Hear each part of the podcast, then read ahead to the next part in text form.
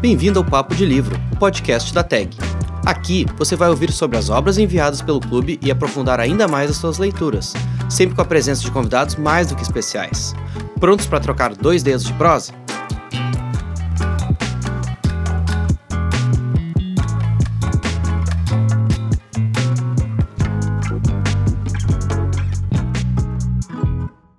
Pessoal, tudo bem? Aqui quem fala é Rafaela Pechansky, publisher da Tag, e esse é mais um episódio do Papo de Livro. Para um livro tão especial como Sonhos em Tempo de Guerra, a gente chamou como âncora o jornalista, escritor e parceiro de longa data da Tag, Luiz Maurício Azevedo. Além dele, a gente chamou também para conversa o historiador Bruno Ribeiro Oliveira. Agora eu passo a palavra para eles e tenho certeza de que vocês estarão em excelente companhia pelos próximos minutos.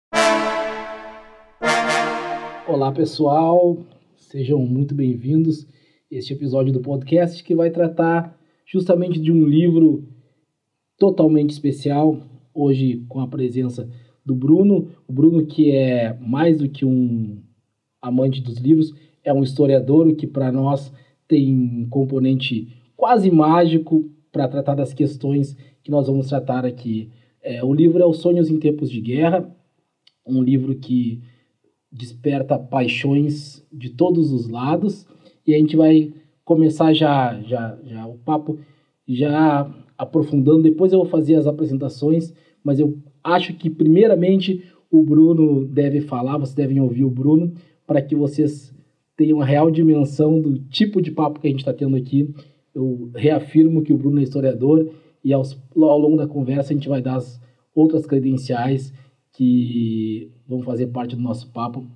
Eu começo perguntando para o Bruno, é, como pesquisador, a tua hum, experiência de fazer o uso da experiência da, da experiência do outro através da, hum, da, dos pressupostos tão marcantes da cultura africana tem sido, deve ter sido algum tipo de ponto a ser levado em conta no que diz respeito à escolha dos seus temas. Então, assim, começa explicando para a gente qual é o principal desafio com um pesquisador que decide pesquisar temas sobre a África, um continente que a gente sabe que está cercado de preconceitos, de pressupostos equivocados.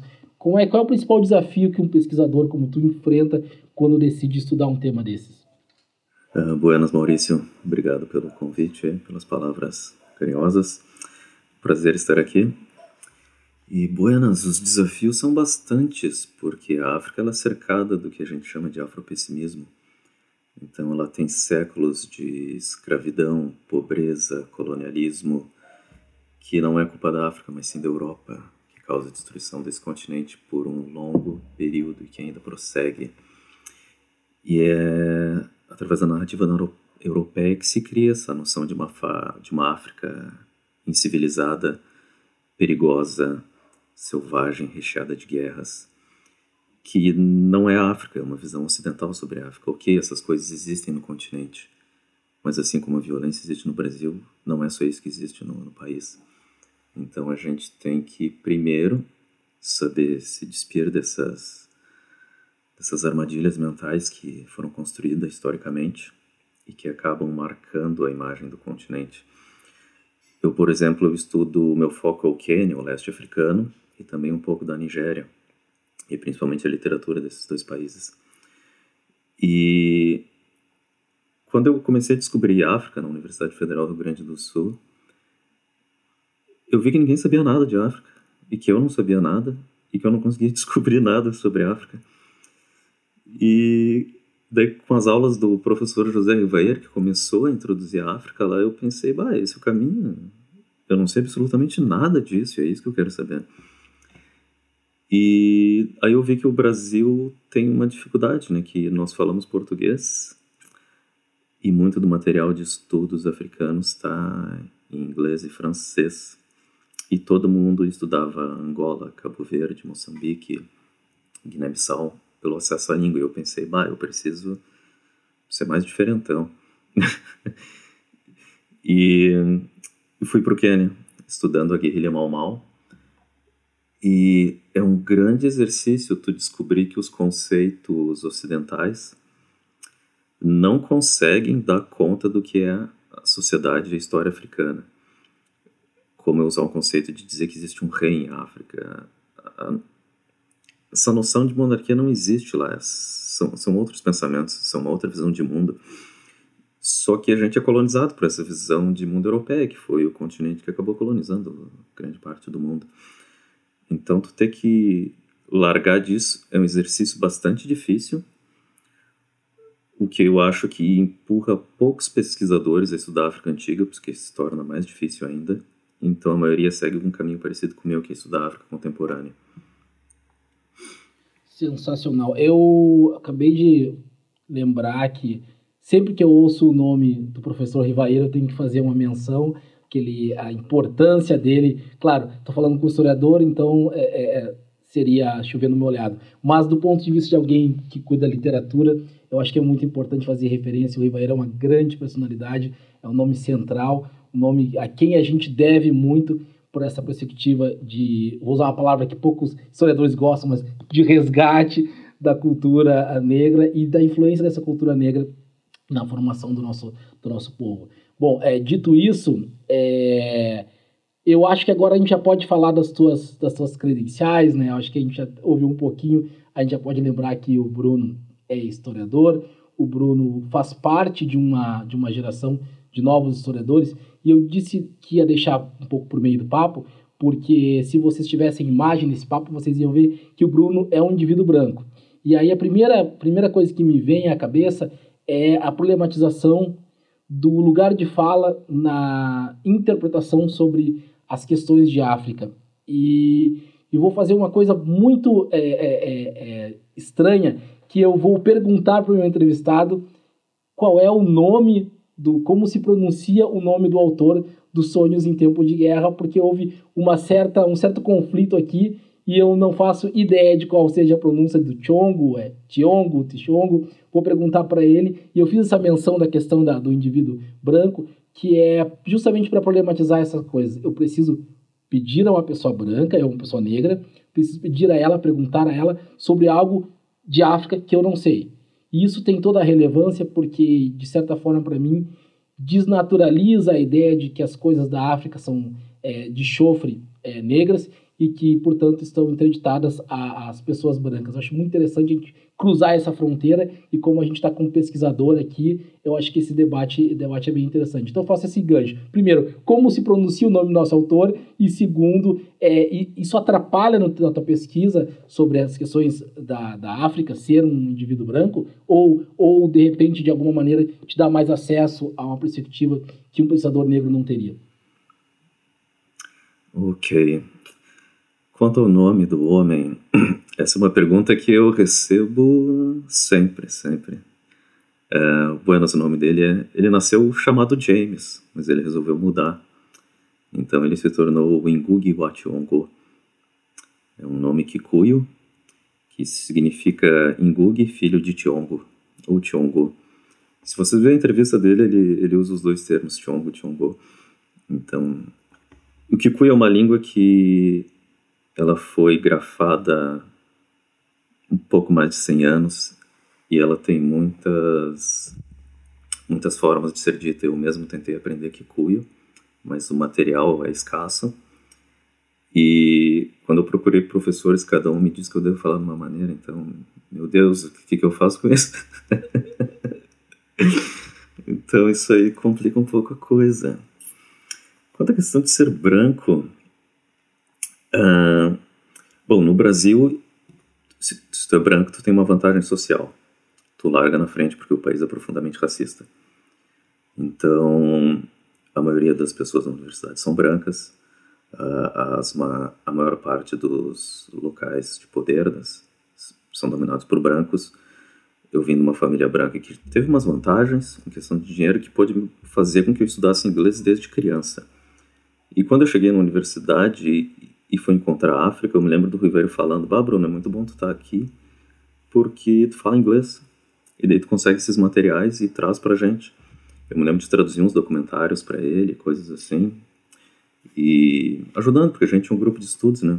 Até falando no Ribeiro, foi, é, tem uma geração de gente que está estudando África por culpa dele. Ele que enfiou esse pessoal na, na África. E hum, então tu já larga com todo essa vantagem. Eu me lembro de falar com o Davi, que é um grande amigo meu. Se estiver ouvindo, um abraço, Davi. E o Davi é negro. E o Davi me falava, eu queria estudar África, mas eu não consigo, porque eu não falo inglês. Eu, eu não, não tem como, tá ligado? E então ele estudava o movimento negro do Brasil e estudava guerra de guerrilhas no continente africano. Quanto a ter problemas, eu nunca realmente tive um problema. Não, até hoje eu não tive um problema quanto a isso. Depois que eu estudei no em Porto Alegre, na URGS, eu vim para Lisboa, onde eu consegui um mestrado para estudar um mestrado em História Africana. E daí eu trabalhei com a Ana Paula Tavares, que é angolana. A maior parte dos meus colegas não eram portugueses, eles eram moçambicanos, angolanos, brasileiros e tinha um carinha, meu. Ele era de Macau. E tava todo mundo ali para estudar a África. fazendo uma reflexão, pode parecer um pouco estranho. Talvez tu teria que ter alguma ligação para estudar algo. uma ligação talvez familiar, hereditária, de ancestralidade, eu não sei. Ao mesmo tempo, a pessoa poderia me perguntar por que eu não estudo Brasil, se eu sou brasileiro. Mas uma das coisas que me levou a estudar a África foi justamente também para entender a posição do Brasil, que é um país periférico, que também passou por um processo de colonização. Então, tu sempre encontra ligações ou não, mas vai do interesse pessoal também. Uh, e uma da. Entendendo a África, eu compreendo o Brasil, porque, eu, bom, fora da África, o Brasil é o país mais africano do mundo. É, eu, eu acho estranho essa noção de falar que o Brasil é um país ocidental quando mais da metade da população veio da África. É uma coisa, para mim, estranha. Acho que a maior parte das pessoas vai discordar disso, porque a gente fala português. Mas é, não consigo imaginar o Brasil como um país ocidental. Muito bom, muito boa reflexão. É, considerando na questão literária, tu acha que se o texto fosse, se o livro fosse escrito por um autor é, branco, e teria uma diferença na recepção dessa obra? Ou o texto é só o texto, não importa o que está, quem é o seu autor, não importa esses pressupostos de autoria, o que importa é o texto que está lá e ponto final. Cara, essa pergunta é legal porque no momento de produção dos livros do Ingug, lá nos anos 60, uh, a narrativa que a gente tem sobre a África, que, é, que ainda existe, mas infelizmente está perdendo terreno, é de uma África incivilizada, negros são naturalmente inferiores e por isso eles precisam ser colonizados. E isso está sendo escrito por autores brancos, seja homens ou mulheres, e no Quênia isso é muito presente. Então o interesse desses autores era até escrever fazer uma contranarrativa a isso e dizer, olha, eu sou um ser humano, eu tenho capacidades, a minha eu estou afirmando a minha cultura, a minha língua, eu, eu não, inclusive eles podem dizer eu sou até melhor do que vocês porque eu não faço, eu não faço esse inferno na Terra que vocês estão fazendo comigo. Uh, mas faz diferença a posição, sim. Isso depende do período histórico, isso depende dos interesses de cada autor, isso é bem interessante de ver porque o Ngugi, ele é um autor muito politizado. Às vezes vão até reclamar que tem política demais nos livros dele. Enquanto tu vai para outro autor que é tipo o Ole Shoinka ou Chinua Achebe, eles têm uma politização menor do que a do Ngugi e tu vê como o Ngugi é influenciado pelo marxismo na escrita dele.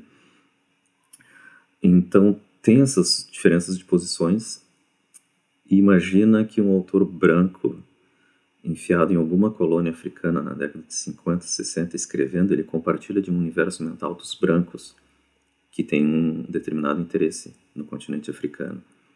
Então ele realmente ele vai escrever de uma posição que é a perspectiva de um colonizador branco.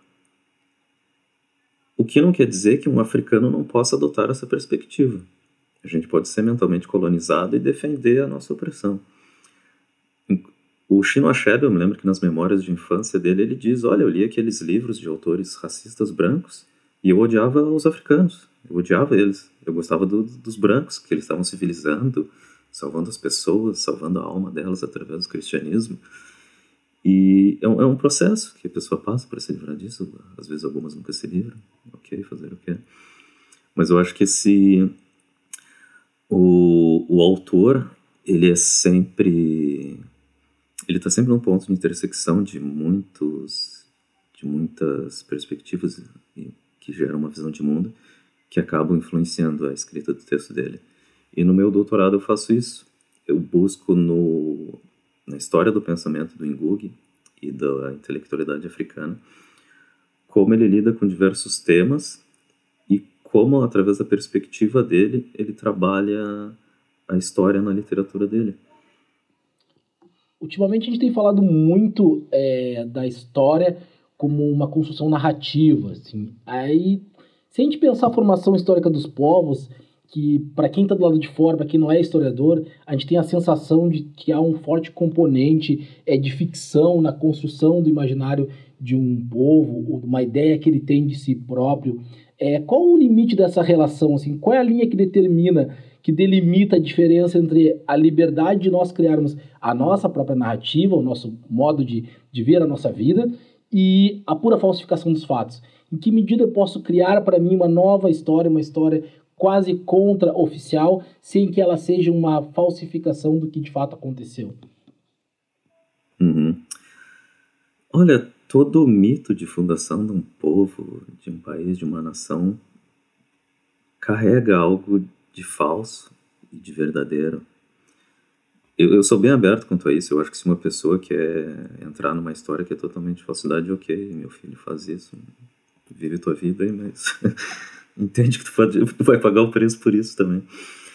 No caso, vamos dizer, um, trazendo um Ingug para o meio da roda, quem conhece a literatura dele, lê os livros, tu vê como o mundo dele está sempre orientado na comunidade Kikuyu, que é uma comunidade que é uma das que formam o Quênia atual.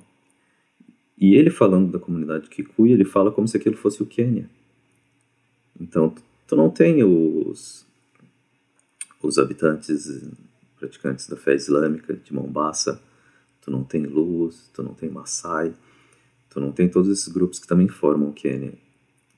Então a, a ideia dele do país é fechada pelos Kikuyos, pela visão que ele tem do povo Kikuyu, que é o que, é o que para ele que representa o Quênia.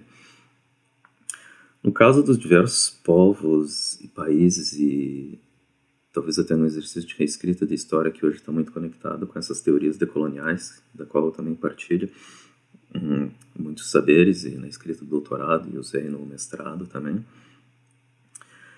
Hum, a questão tá grande parte da população mundial foi excluída da história nos últimos cinco séculos.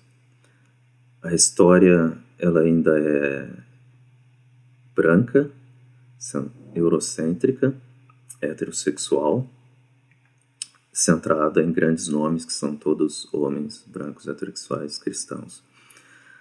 Hum, então tu olha para isso e como a maior parte da população do mundo pode olhar para isso e pensar, tá aí, onde é que eu tô nisso? O que, que eu tenho a ver com isso? O que, que eu tenho a ver com esse monte de gente que, que inclusive tu vai procurar seus escritos, muitos deles me odeiam ou acham que eu não devo existir. Então tu consegue fazer um processo que talvez os conservadores reclamem que é um apagamento da história, o que não é. A história dessas pessoas já foi escrita e tu tem o direito de colocar na história os excluídos, os condenados da terra, como diria o Fanon.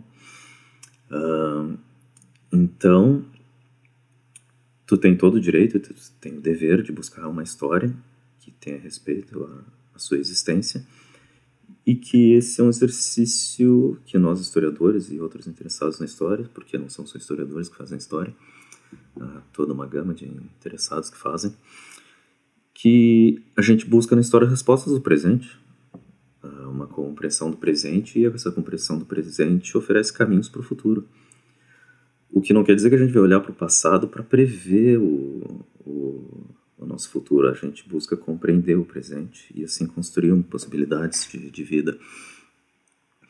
Então eu acho que povos excluídos, apagados por essa história, têm todo o direito de fazer isso, devem fazer isso. Eu acho que eu dou o meu contributo tentando fazer isso com parte do conhecimento africano do Quênia e mostrar que esses autores como Shoin, Kasheb, Ngugi, Esken Falele, uh, eles estão escrevendo e produzindo não só literatura, mas uma perspectiva sobre a África e sobre o mundo que põe eles na história, põe eles no centro da história e que faz sentido para os povos deles e para si mesmos como indivíduos. Então, é, já que a gente está nesse, nesse, nessa seara, pensando, a literatura tem alguma coisa a ensinar para os historiadores e as historiadoras? Existe alguma coisa que o componente de ficção pode alcançar que a, a, a, o ofício da história não possa ou que não esteja tão comprometido e que talvez o olhar da literatura possa ajudar? Faz sentido essa relação entre literatura pura e história? Faz, é uma ótima pergunta, porque a maioria dos historiadores rejeitam literatura apenas como ficção, invenção, mentira, falsidade, e não é por aí que eu vou. A primeira coisa que eu posso dizer sobre isso é que uma literatura é um testemunho da intelectualidade de um determinado momento histórico. Como, por exemplo, em Sonhos em Tempo de Guerra, a gente vai ver isso, que o Ingug é uma testemunha da Guerra Mal Mal. Ele está ali, ele está assistindo aquele conflito entre colonizadores e anticolonialistas como uma testemunha, ele é uma testemunha da história daquele momento, isso tem valor histórico. Ok, o livro é uma autobiografia, mas se a gente pega outros livros dele como como um grão de trigo, onde ele debate a, independência do Quênia, as primeiras partes do livro ele faz o trabalho de um historiador. Ele conta o processo de colonização do Quênia, ele conta o processo de perda de terras, o processo de cristianização, o processo de revolta dos, quenianos ao longo do tempo, da década de 20 até a explosão da Guerra Mal Mal, até chegar na independência. Então, é possível que um, que um autor de romances utilize de história em sua literatura, o que não quer dizer que ele vai ter o mesmo objetivo do historiador. Uh, eu acho que o escritor ele trabalha com objetivos diferentes do historiador. Uh, houve uma discussão muito boa sobre isso com alguns escritores de África. Eu me lembro do Pepe Tela falando sobre isso, que é um escritor angolano, e ele dizia o seguinte: Olha, na ausência de uma história africana, e a história africana ainda carece muito de estudos, principalmente no período da descolonização, onde os povos precisavam se afirmar, ele dizia: tá ok cometer erros históricos, porque a gente está precisando se afirmar e a gente precisa destruir um discurso racista, colonial, imperial. Porém, ele acha que essa história que o escritor usa tem que estar próximo da história do historiador, já que ele teria uma metodologia e um método de investigação que traria o mais possível da realidade do que teria acontecido. E aqui eu tô com medo de falar a palavra verdade, porque historiadores têm medo disso. Ah, a verdade histórica, uh, o que realmente aconteceu e tal, porque isso tudo gera discussões. Mas a literatura tem um poder de inventar. O historiador é limitado por isso, a gente não pode inventar. A gente pode criar de acordo com o que a gente descobre e com o que a gente consegue provar. A literatura pode inventar, mas ela tem um poder muito forte é de criar a verossimilhança aquele gosto do real, aquele gosto de algo que parece ser verdade e que um gosto que poderia ter sido de que algo que é semelhante ao que, que é na vida real, que é algo que os historiadores não costumam fazer. Todos os meus contatos historiadores e historiadores que eu leio, parece que essa vida individual não existe Parece que eles tendem a olhar tudo como uma massa. Bom, um indivíduo só não faz história, são uma sociedade inteira que faz. Apesar que certos indivíduos têm posições chaves para tomar decisões que impactam milhares. Mas uh, o meu campo é essa relação entre história e literatura e eu vejo muitas semelhanças. Inclusive, a gente pode partir para pontos mais extremos. E, o Ivan Yablonka, um historiador francês, ele escreveu um livro que se chama, traduzido, o título é História é uma ficção contemporânea. É um, é um título já para incomodar. Onde ele mostra que várias coisas que os historiadores falam também tá, tá carecendo de, de, de dados, mas ele também mostra como vários escritores estão pesquisando assuntos para produzir literatura. Ele dá exemplo de um escritor que escreve sobre trabalhadores na França do século XVIII e ele vai e ele entrevista trabalhadores. Ou seja, ele está retratando, ainda que ele não trate de pessoas reais, ele cria personagens que, que são embasados na vida real. E daí entra uma discussão boa, porque isso, eu acho que literatura e história tratam da vida, são formas diferentes de tratar da vida. Uh, e eu acho que isso abre uma discussão enorme. Mas que poderia a noite inteira. É, seria, seria ótimo, uma grande discussão, aliás. É, vou tentar agora fugir um pouco da história. Eu acho que já, já, já não esgotamos, mas já trilhamos bastante o caminho da história. Vamos para a literatura, porque o pessoal vai começar a dizer: e o livro, e a literatura, vai abandonar a literatura. E como alguém que acha que essas fronteiras são muito questionáveis, elas, elas acabam se interpenetrando o tempo todo. Eu não me importo muito com isso, mas eu sei que as pessoas se importam, então eu vou tentar agora ir para a área da, da, da, da, literatura, propriamente dita, supondo que exista essa, essa, essa, fronteira real, assim. Mas, assim, é, uma das coisas que eu fiquei pensando é que o Chongo, vamos chamar assim, vamos chamar o autor de Chongo por aqui, ele, vamos, ele chegou às mãos, virou escritor publicado pelas mãos de um outro escritor, de um outro escritor muito poderoso, muito conhecido e tal.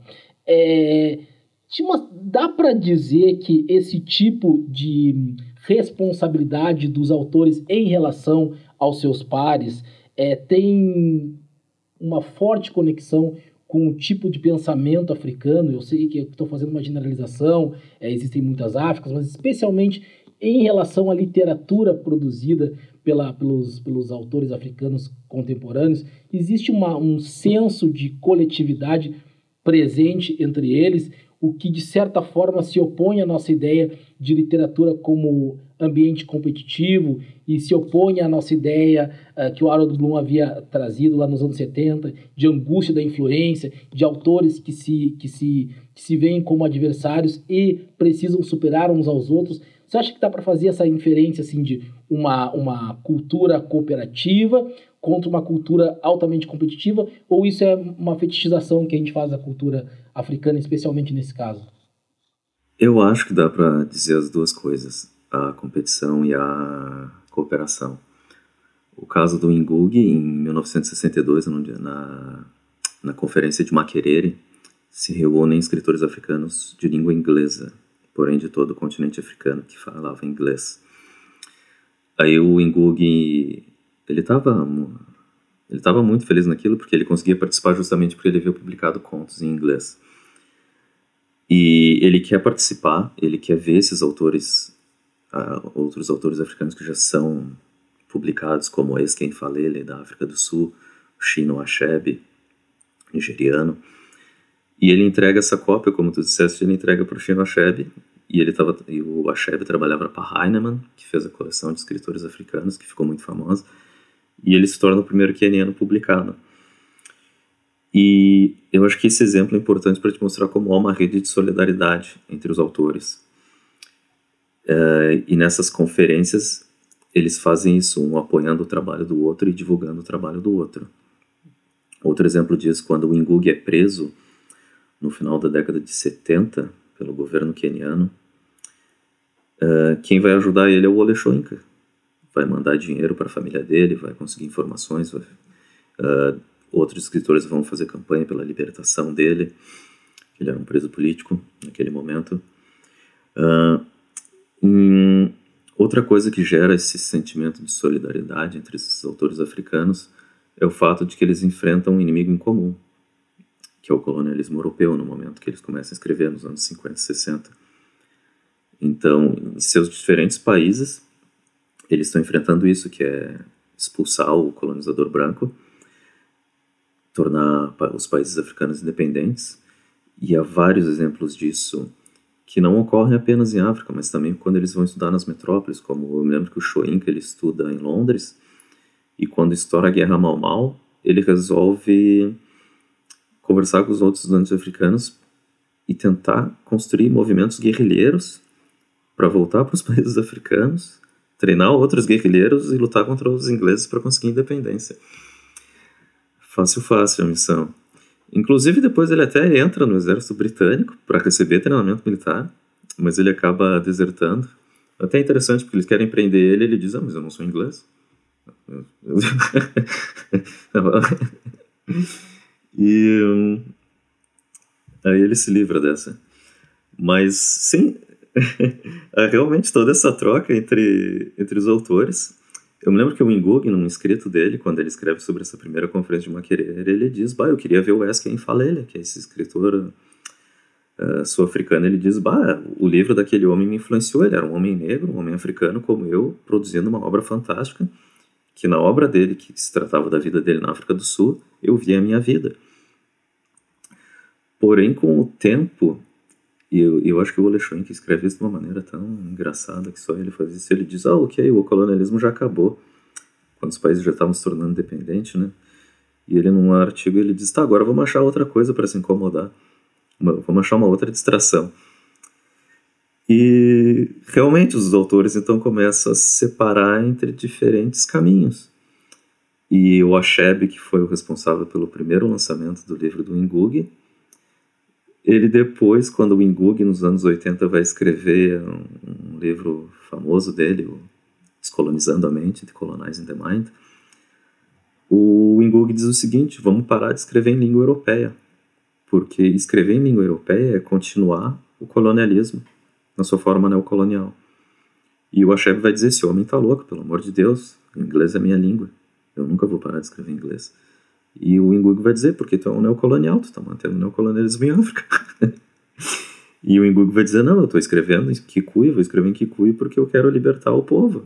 E é através do uso da própria língua, que foi destruída pelo colonialismo, que eu vou recuperar uma história africana que foi interrompida.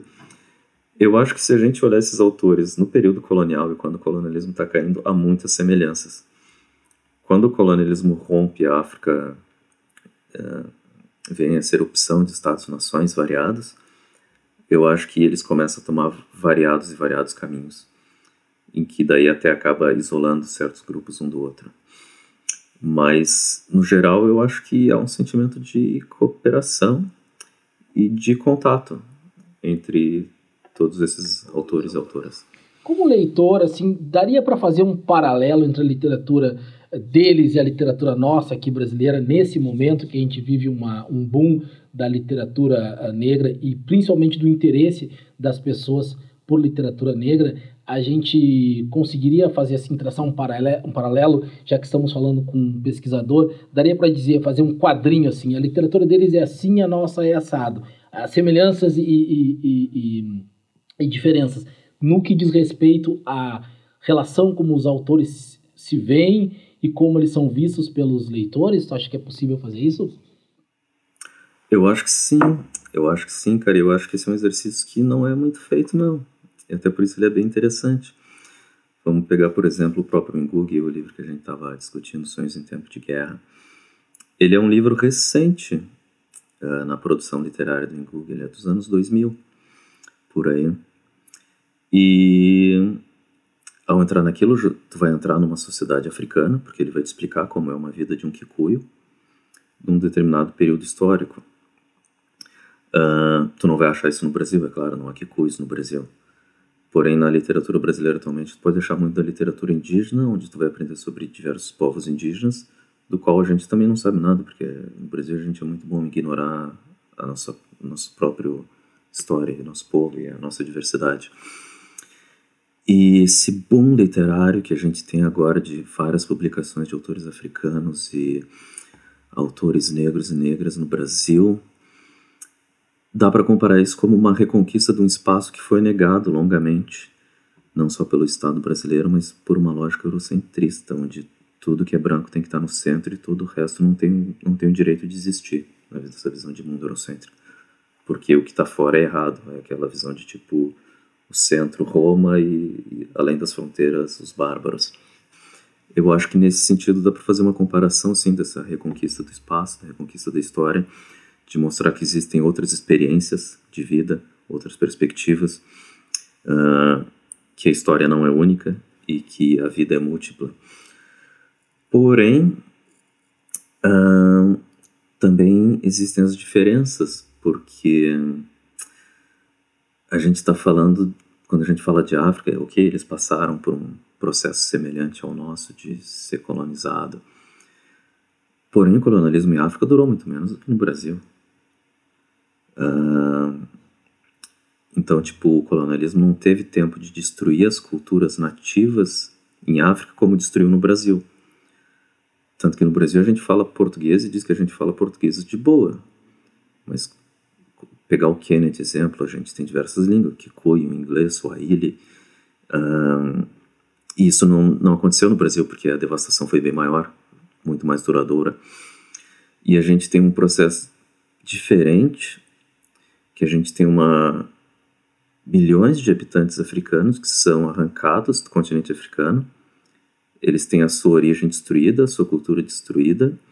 Eles têm que manter traços com muito esforço, muita resistência, mas então tu tem todo um um esforço dos governos uh, das elites brancas para apagar essas pessoas do que elas um dia foram. Então elas, elas conseguem manter algo através da resistência, da memória, da ancestralidade, porém elas se tornam algo diferente. Elas não são mais africanas, mas elas têm uma conexão com a África. E isso passa um processo muito violento, diferente de um imigrante branco europeu que foi ao Brasil por escolha própria.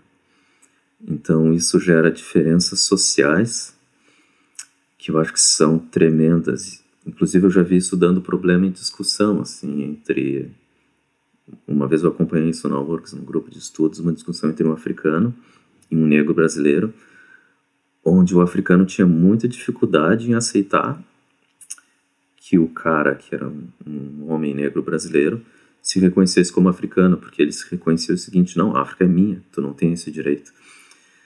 E aquilo até hoje me deixa dúvidas. Eu não sei bem como pensar sobre isso. E eu acho que isso dá muita discussão. Aí tu falou até disso de generalizar a África. É um continente gigantesco, tão diverso, que quando a gente fala de África, a gente esquece que um, sei lá, um Keltamachek no Marrocos, contra, em comparação com alguém da costa Swahili, uh, um Luo que vive na costa Swahili. Dá para comparar esses dois? Eu não sei.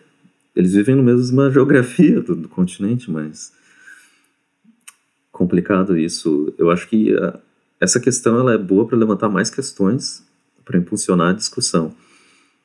Mas é um assunto profundo e eu acho que mais gente deveria entrar nisso, cara. O que tu trouxe é muito bom quando falava sobre hum, essas relações, eu me lembrei que o Jefferson Tenório, é meu amigo querido, e que é o, responsável por a gente estar debatendo esse livro, já que foi ele que, que como curador, é, é, fez essa seleção, ele, o livro dele que o catapultou para a cena nacional, O Avesso da Pele, é um livro que a figura central no livro é a figura do pai, a figura paterna. E nos Sonhos em Tempos de Guerra, a gente tem uma discussão interessante ali sobre a, a, o papel do pai.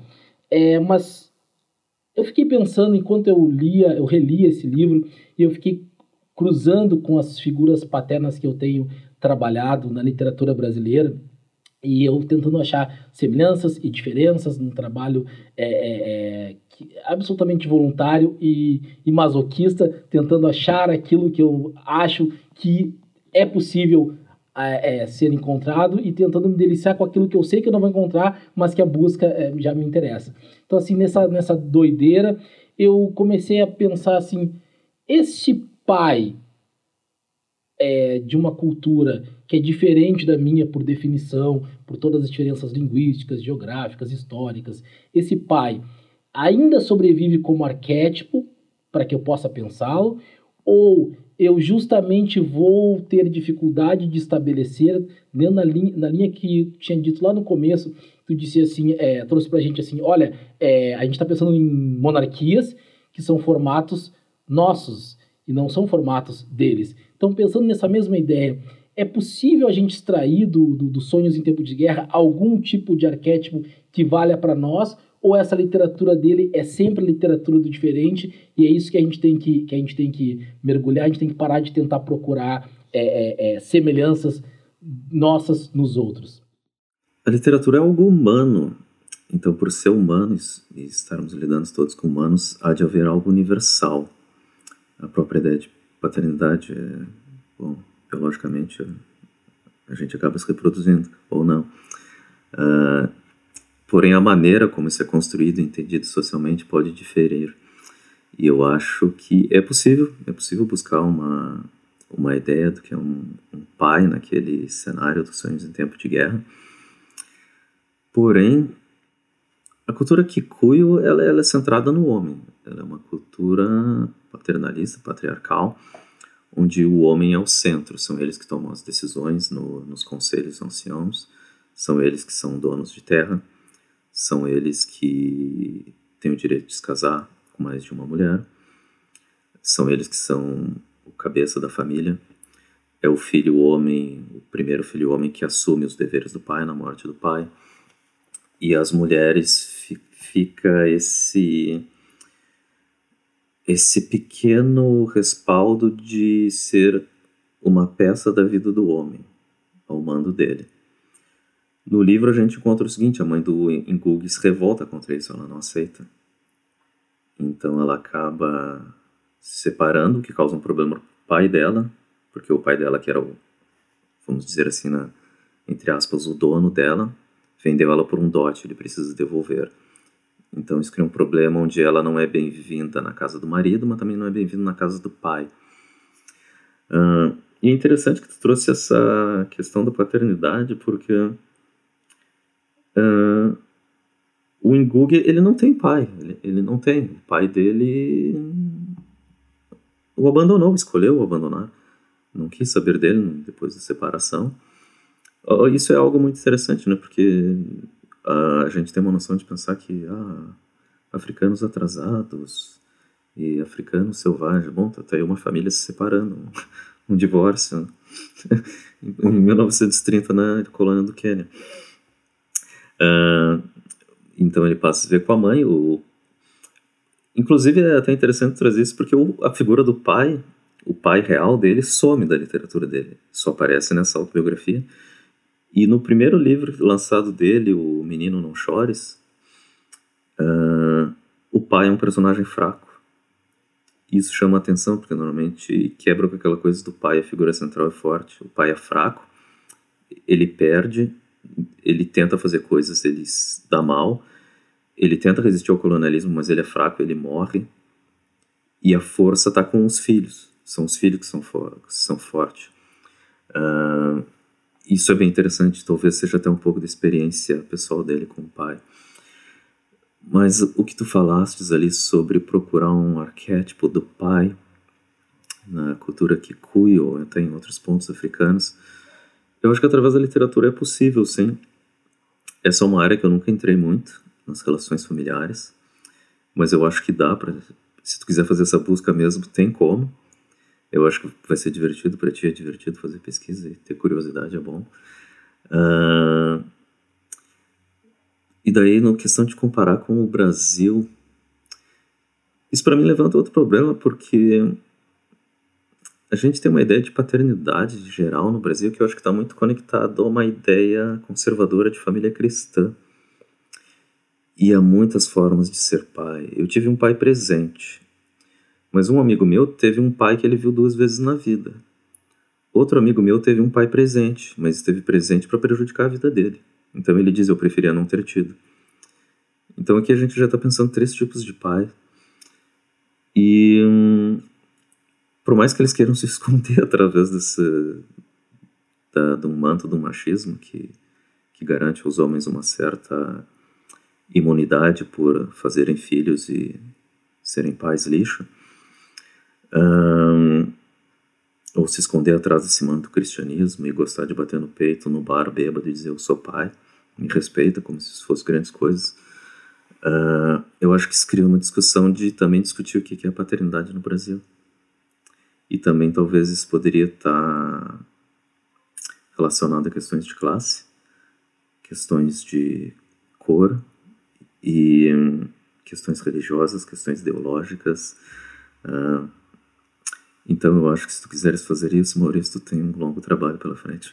Eu, eu acabei de, de, de, de, de acender aquelas coincidências interessantes da literatura, que é chegou a se referir a um pai, é, é uma figura mais enfraquecida do primeiro livro, e eu me lembrei do Hamlet, o pai do Hamlet, o Cláudio, também era uma figura é, enfraquecida, perde o trono numa, numa, numa, num golpe ali, numa, numa trama de morte, é, e é justamente o fragmento de Hamlet com o qual o Jefferson vai abrir o Avesso da Pele. Então, acho, há uma, uma linha condutora entre não apenas de comparação dos pais, mas de indagação se o pai que nós, pessoas negras, temos por ter uma, um modelo tão diferente daqueles modelos que são colocados como, como modelos paternos é, corretos, por assim dizer, se esse pai é pai. As pessoas que tiveram pais tortos, aí, como bem trouxe aí, esses pais ausentes ou os pais negativos, continuam podendo dizer eu tive um pai ou ter pai é um pai específico. Eu acho que isso é uma, uma, uma, uma, uma discussão que, paralela que, que surgiu, achei bem, bem, bem interessante. Mas para já, já se encaminhando para o final do nosso debate, para eu não, não usar demais a boa vontade do Bruno, eu queria saber o seguinte: é, a gente chegou a falar, passando assim, sobre a questão da língua, de escrever na língua do opressor, do que, que significa isso, e aí eu, me ocorreu também que o começo do livro, dos sonhos, tem uma referência muito forte ao Eliot e aparentemente, pode não ser verdade, mas aparentemente um domínio muito grande do autor em relação a autores absolutamente canônicos da língua inglesa, autores pelos quais qualquer, qualquer um que faça uma boa formação é, é, literária no Brasil ou no resto do mundo tem que passar, ou ele é básico. E aí ele dá essas credenciais logo no começo, fazendo uma espécie de apropriação muito inteligente do que do, do, do, do Terra Devastada lá, e aí vai trazendo, é quase como fazendo uma explicação de, olha, eu conheço essa obra, você não vai me impressionar com esses autores, só que aqui as coisas são diferentes e aqui eu vou retratá-los de uma maneira diferente, de uma maneira minha. Essa apropriação dos autores tem tudo a ver com a nossa antropofagia, tem tudo a ver com a nossa característica brasileira de lá do modernismo, de pegar as coisas e, e, e ressignificá-las, pegar o que é de fora e ressignificar.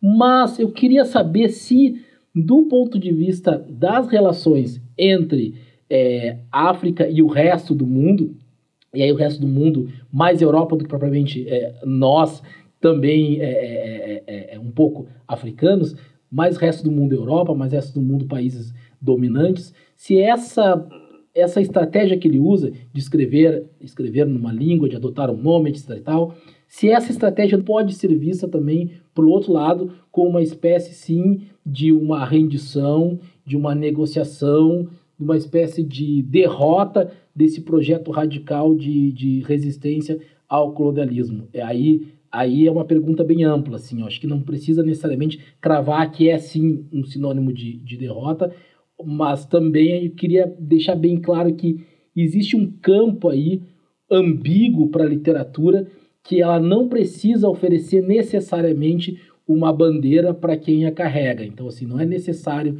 que esse autor esteja dominando, manipulando essa tradição literária em favor de algo. Importa para a literatura que ele esteja manipulando de maneira coerente. Então, acho que queria saber assim, você acha que se ele escrevesse em outra língua, em com uma outra para um outro público, de uma outra maneira, com outras referências, ele estaria fazendo mais é, é, pela literatura do Quênia ou menos pela literatura do Quênia? De certa forma, falar com o público externo é mais importante do que com o público interno, do ponto de vista da, da, da literatura para ti?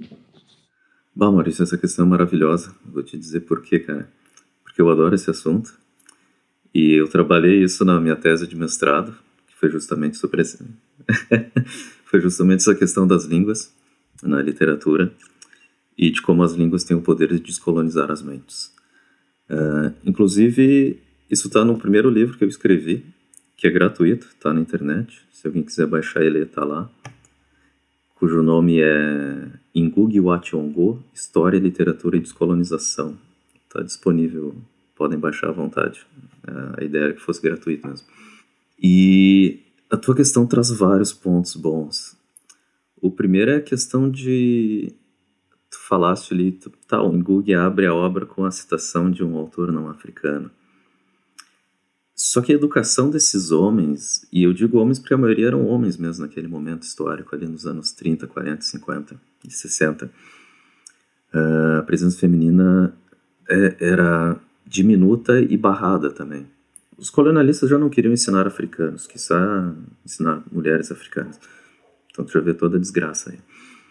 Uh, mas, continuando esse assunto, uma coisa interessante: o primeiro livro dele, que se chama Menino Não Chores, do inglês Weep Not Child, ele tira de um poema do Walt Whitman, que é um poeta americano. Então, esses homens, esses. O Ole esses dias eu estava lendo uma peça de teatro dele, meu, tem um personagem que o nome é Mac the Knife, Mac a faca. Eu fiquei pensando, cara, onde é que ele tirou isso? Aí eu descobri que é de uma peça alemã da década de 20. Então eles são essa intersecção de mundos, assim, eles estão ali misturando África e Europa. E o Ngugi, bom, um grão de trigo ele tirou da Bíblia, o título. Uh, então ele, eles eles crescem nessa nessa tradição literária inglesa e europeia. Eles leem todos esses grandes autores que eles vão ler Shakespeare, eles vão ler uh, Eliot, eles vão ler uh, cara é muita coisa. Eles vão ler Rieder Haggard, eles vão ler uh, Hegel, coisas do tipo, cara. Então eles têm toda essa tradição europeia na paleta deles. Porém, eles estão adaptando todos esses conceitos, essas coisas que eles leem, olhando para uma realidade africana. Então eles têm o poder de pegar todas essas influências e reescrever para o contexto deles e do ponto de vista deles. Então, não quer dizer que ele tenha que negar essa influência da Europa ou dos Estados Unidos, ele pode reutilizar aquilo para um outro determinado propósito. Uh, um exemplo disso, os, os missionários que iam para a África, África catequizar queriam ensinar o cristianismo para tornar os habitantes das diversas colônias africanas uh, em dóceis subalternos da Europa. Porém, o Ngugi lê a Bíblia e ele diz o seguinte: Bah, olha aqui, os judeus estão lutando contra os seus opressores no Egito. Somos nós que coi lutando contra os ingleses. Está aqui a resposta. Então, ele traz aquilo para a realidade dele. E tu não tem como evitar isso, o pensamento é livre. Mas é muito difícil de tornar ele livre. Outra questão que tu coloca ali interessante da, do uso das línguas, cara, isso é maravilhoso. Porque o Ngugi, ali nos anos 70, quando ele era professor na Universidade de Nairobi, a comunidade vai chamar ele, bater na casa dele e dizer: pô, e aí, qual é que é? Tu tem todo esse conhecimento, só dá aula na universidade e a comunidade aqui sem nada. Faz algo pela gente. Então ele vai fazer uma peça de teatro junto com a comunidade, escrito em língua kikuyu, que era a língua que ele cresceu dentro de casa, mas na escola ele estudava inglês. Então ele vê, pô, é no Kikuyu que eu consigo me comunicar com as classes mais baixas. E aqui a gente está falando de um autor que é um revolucionário. Ele tem um interesse em que as massas mais baixas, os trabalhadores, se armem, se organizem, derrubem o capitalismo, o imperialismo e formem um, uma África socialista. Isso não sei o que estou dizendo, ele escreve isso. Ele escreve isso nos ensaios dele. Inclusive na literatura também. Então ele vai dizer o seguinte: Dado que eu escrevo em inglês e quem lê em inglês é a classe média e alta, os pequenos burgueses e burgueses, eu vou escrever em Kikuyu porque daí eu vou falar com o público que tem um potencial revolucionário. E ele vai escrever isso numa teoria, em 1986, que é o Decolonizing the Mind, o Descolonizando a Mente. E ele vai dizer, tu tem que escrever na tua língua porque a tua língua carrega conceitos e uma cultura e uma visão de mundo que a outra língua não carrega. Então ele dá o exemplo dele. Quando os britânicos entram aqui e ensinam inglês, eles estão destruindo o, a minha essência, eles estão destruindo o que eu sou, eles estão destruindo a minha cultura e a minha visão de mundo. Então, recuperando o Kikuyu, eu tenho como rebater isso. Uma postura também revolucionária e decolonial.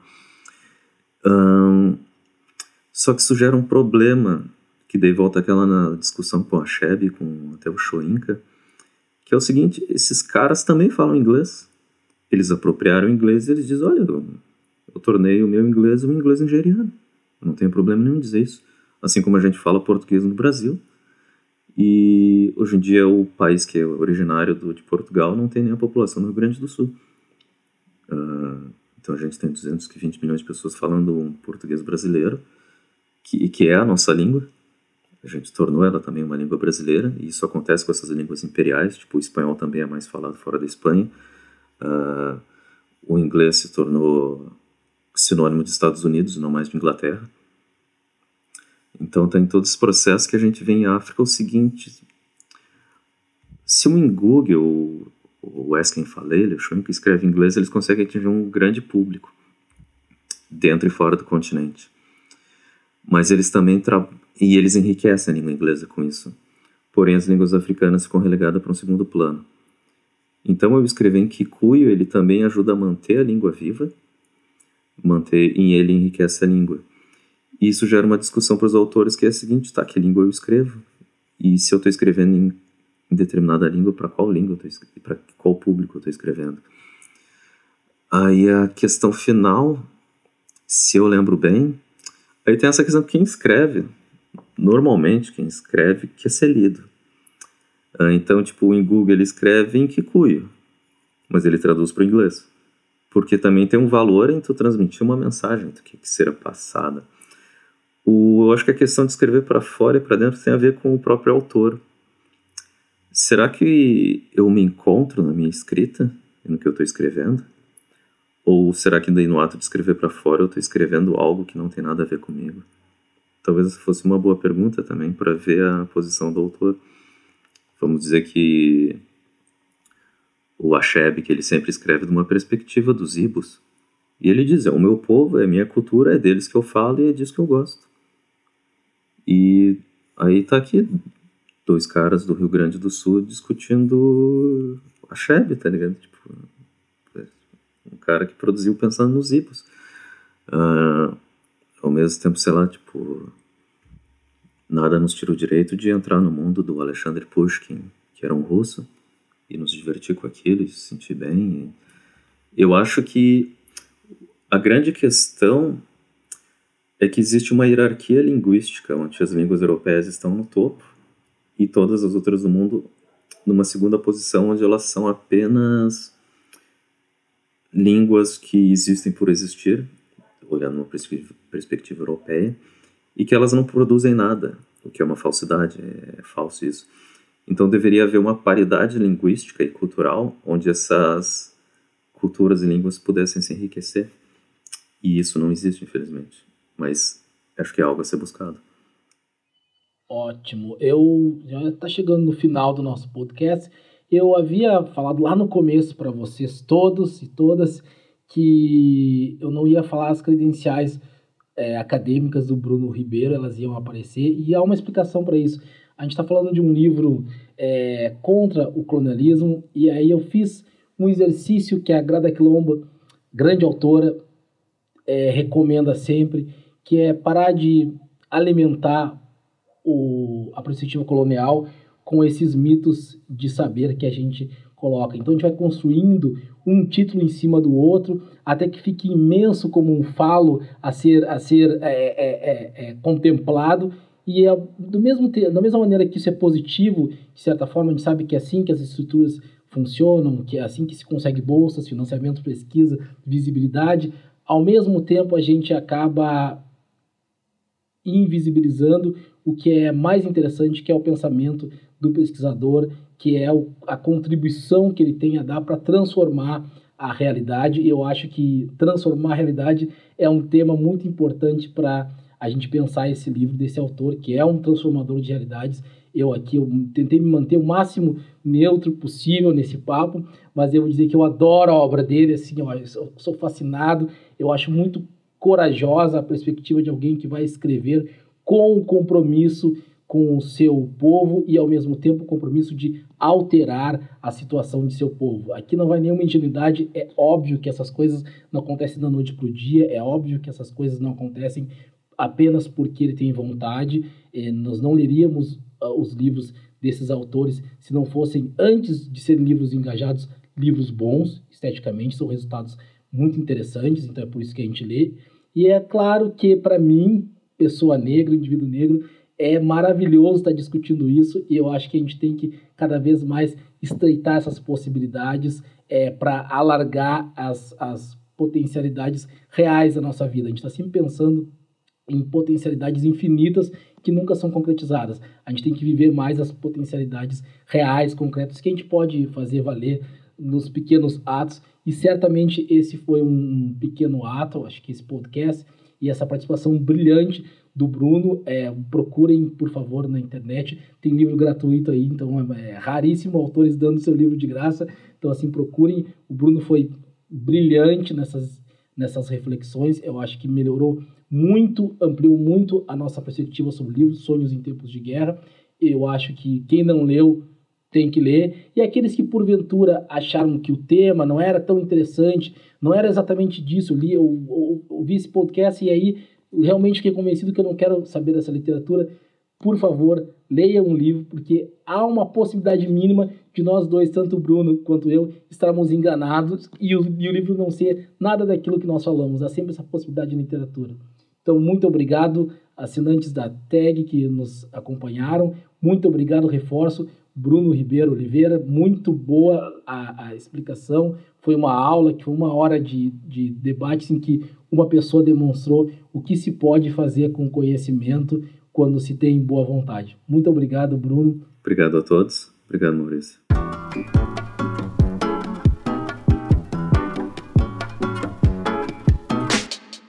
Então é isso, gente. Encerramos mais um programa. Esse episódio contou com a produção de Sofia Maia e Laura Viola e apoio técnico da Sonora Cultural. Espero que tenham gostado do programa e até o próximo mês.